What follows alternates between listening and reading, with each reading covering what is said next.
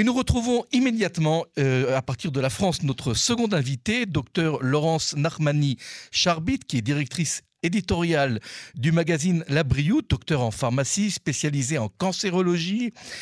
Bonsoir, docteur Narmani Charbit. Bonsoir David.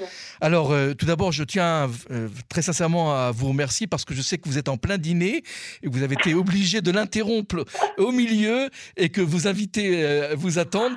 Mais merci de nous consacrer ces quelques minutes à un sujet très sérieux et très douloureux, car ensemble, nous voulions évoquer, suite au décès d'un adolescent de 16 ans, il s'appelle il s'appelait Medan Keller.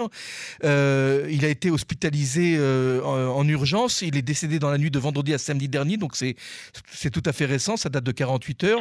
Il a d'ailleurs, il est décédé parce qu'il s'est débranché euh, de, la machine ECMO, mais il est arrivé dans une situation critique suite au fait d'une consommation une consommation pardon, importante de cigarettes électroniques. Alors, c'est à ce sujet que je voulais euh, vous interviewer. Ces cigarettes qu'on voit, ces jeunes que l'on voit avec euh, quelque chose qui ressemble à un USB euh, d'ordinateur, à une mémoire vive d'ordinateur, mais dans laquelle sortent de la fumée.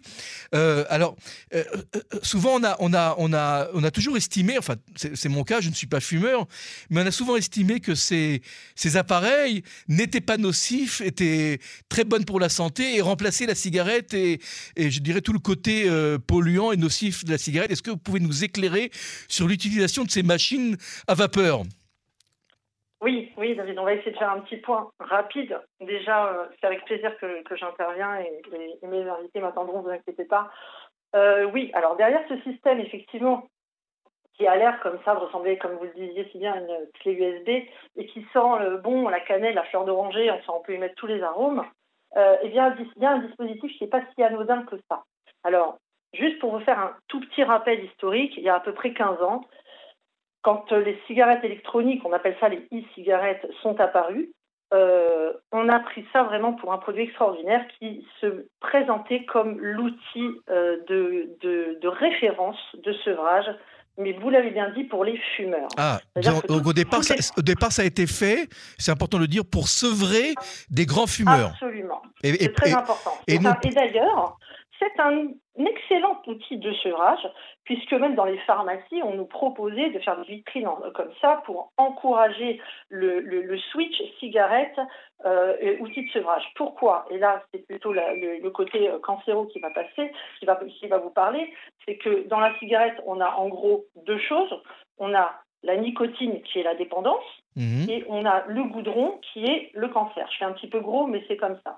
Euh, dans la cigarette électronique, on n'a pas de goudron. Donc, pas, de, donc pas de cancer. On peut pas, on peut pas, voilà. Voilà, on ne peut pas. Tout à fait. Euh, je dirais mourir du cancer des poumons quand on fume ces cigarettes électroniques.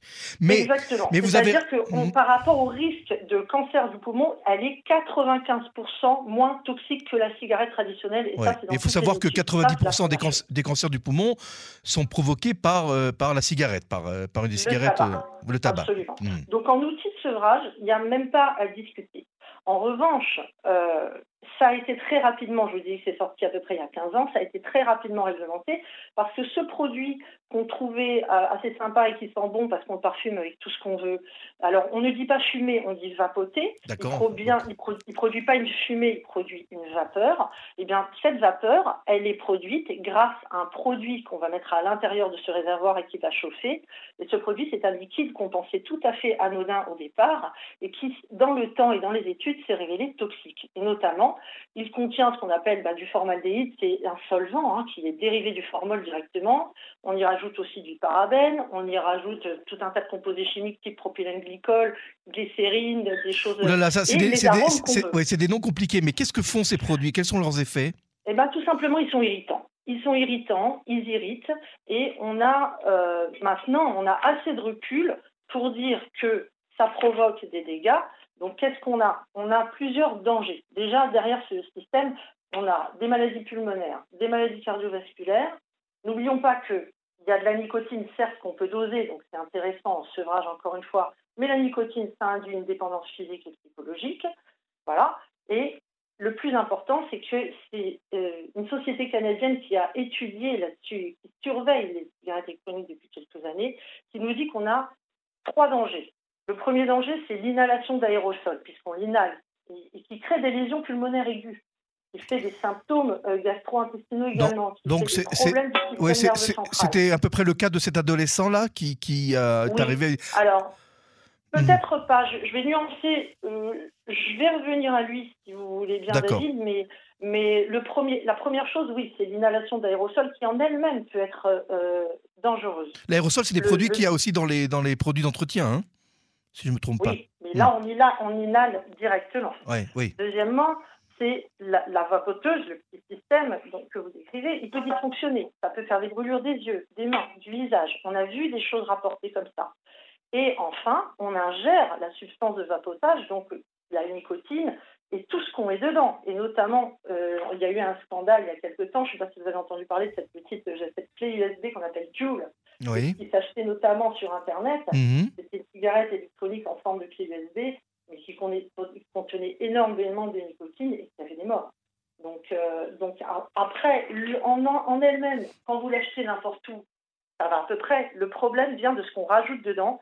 Et malheureusement, les jeunes y ajoutent, font un petit peu euh, leur tambouille, y ajoutent des additifs et c'est ça qui crée le problème. Pour revenir à cet adolescent mmh dont vous avez euh, parlé, malheureux, effectivement, on peut penser, je n'ai pas du tout euh, lu son dossier en, détail, mais on peut penser qu'il s'agit d'une consommation excessive qui a créé des dégâts pulmonaires.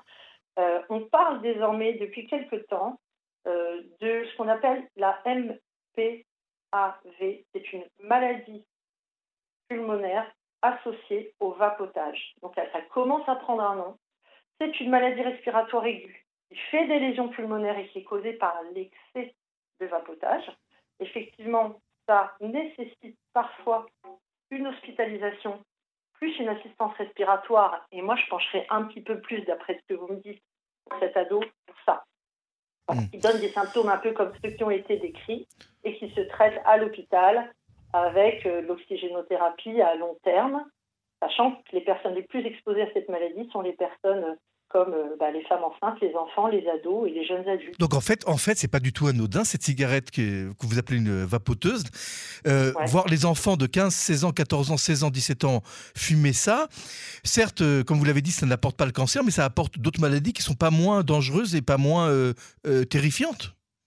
Non. Alors si on pouvait faire les avantages et inconvénients en deux petites secondes, on dirait que vapoter, bah, c'est une très bonne alternative au tabac chronique, on l'a dit, puisqu'il n'y a pas de goudron. Euh, donc c'est beaucoup moins toxique que la cigarette, on l'a dit. On peut doser sa nicotine, donc on peut réduire sa dépendance lentement. C'est moins cher qu'une cigarette.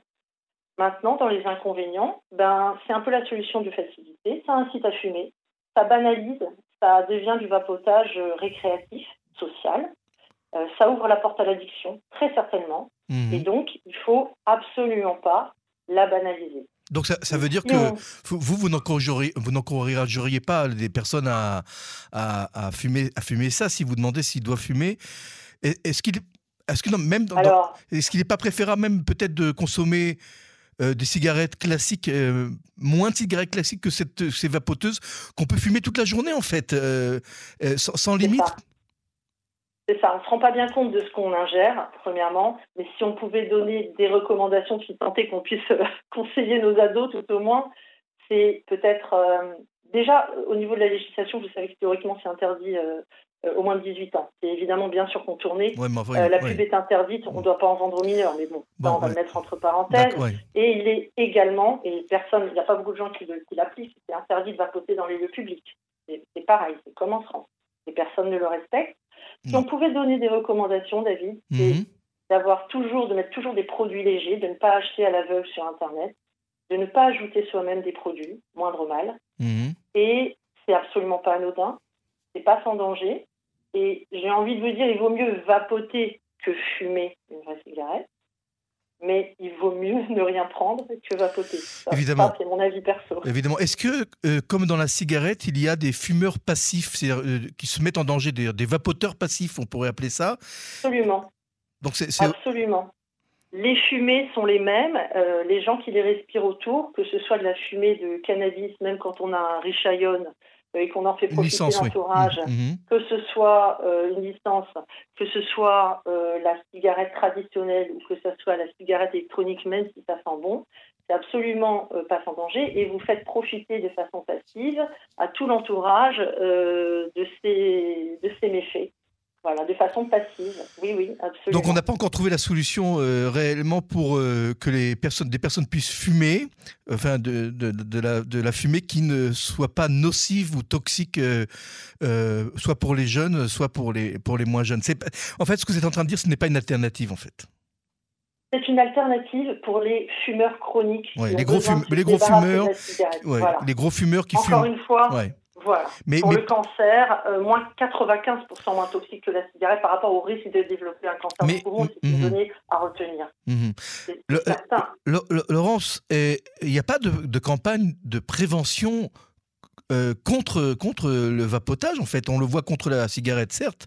Dans les paquets de cigarettes, on voit fumer, c'est dangereux avec des photos de cancer de la bouche, etc. Mais les vapoteuses, pas du tout, on n'en parle pas. On en a parlé là parce que cet adolescent est décédé subitement et, c'était un choc. Et c'est pour ça d'ailleurs que je vous ai appelé, mais on n'en parle pas du tout. En fait, on a tendance à le banaliser parce que c'est encore 10-15 euh, ans, c'est encore relativement récent. On manquait d'études, ça y est, on commence à en avoir.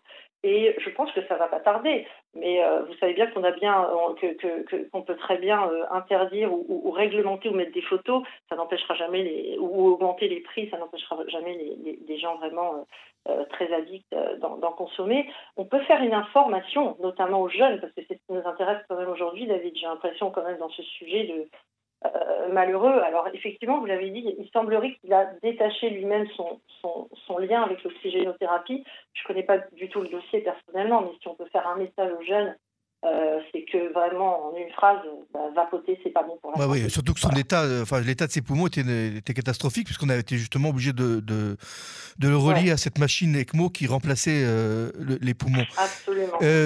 encore une dernière question, et puis je vous laisse aller dîner cette fois-ci, mais vraiment, vous êtes, on va revenir en Israël parce que vous êtes depuis cinq ans à l'initiative, vous êtes directrice éditoriale d'un magazine qui s'appelle La Brioute, qui veut dire bah, bonne santé, un magazine en français qui s'adresse à un public francophone en Israël et qui donne des conseils justement sur la santé. Euh, parlez-nous vraiment euh, en quelques phrases de, ce magazine, comment on peut le lire, comment on peut se le procurer. Et, tous les, il est Alors c'est un magazine qui est distribué dans les principales villes francophones. Magazine papier, hein, pas, pas sur Internet. C'est un magazine papier, mais qu'on peut, sur lequel on peut avoir aussi accès euh, sur notre page Facebook ou Instagram, la Brise Magazine, et qui propose une, une information santé vulgarisée, c'est important, euh, mais très éthique, pour expliquer de façon simple les sujets de santé, de beauté, toutes les questions qu'on peut se poser, et qui propose aussi un bon réseau de professionnels francophones, parce que la médecine francophone est aussi bonne, et que les professionnels en Israël ont le droit de faire leur promotion, à la différence de la France. Donc c'est un support qui est papier et, euh, et numérique, euh, sur lequel pour l'instant on a beaucoup d'abonnés, qui est apprécié. Et... Il est vendu, il est gratuit? Il est vendu, il est vendu 10 shekels depuis la fin du corona parce que tout a augmenté. mais euh, on se fait un plaisir d'avoir des nouveaux, un, beau lectorat et, plus nombreux. Où est-ce qu'on peut se procurer dans, dans, dans, des kiosques chez, chez Oui, on a des points de distribution qui figurent sur notre site internet et puis on peut nous appeler sur tous les magazines. Il y a nos numéros à, à Sandrine Outa, euh, mon associé et moi-même et on se fait un plaisir de répondre même nominativement à tous nos lecteurs. Docteur euh, Laurence Narmani Charbit, tout d'abord, ce fut un plaisir, euh, un immense plaisir de, parler avec vous ce soir. Encore une fois, merci d'avoir déployé tant d'efforts pour être disponible. Je sens que les assiettes sont en train d'être mises sur la table, donc on va vite vous, vous laisser tranquille. Euh, vous nous avez éclairé sur un sujet douloureux et dont on ne parle que très rarement, ou pas assez, ou quasiment pas. Donc, je me ferai un plaisir d'ailleurs de vous rappeler dans quelques semaines pour parler des problèmes de santé en Israël.